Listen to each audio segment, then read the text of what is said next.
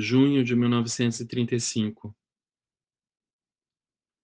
Meu mais amado sempre, mais amado Scott.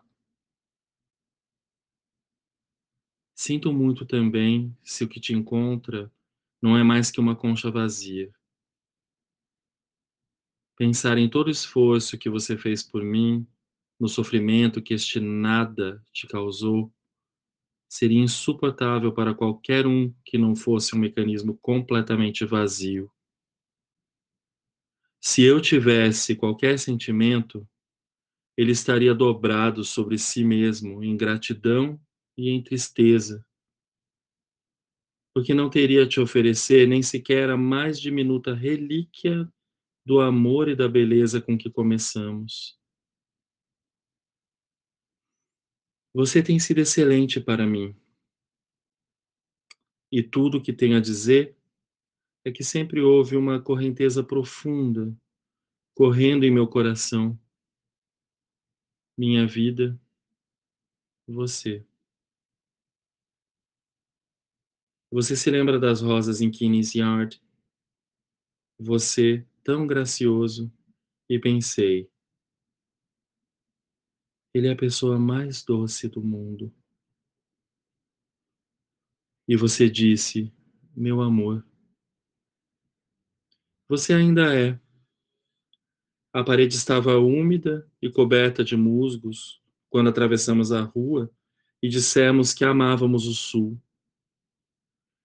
Eu pensava no sul e num passado feliz que nunca tive e me sentia parte do sul. As glicínias nas cercas estavam verdes e fazia frio à sombra e a vida era antiga.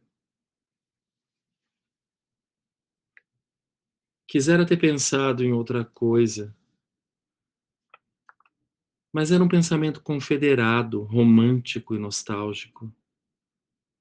Meu cabelo estava úmido quando tirei o chapéu e estava salvo em casa. E você estava contente que eu me sentia assim, e você foi reverente.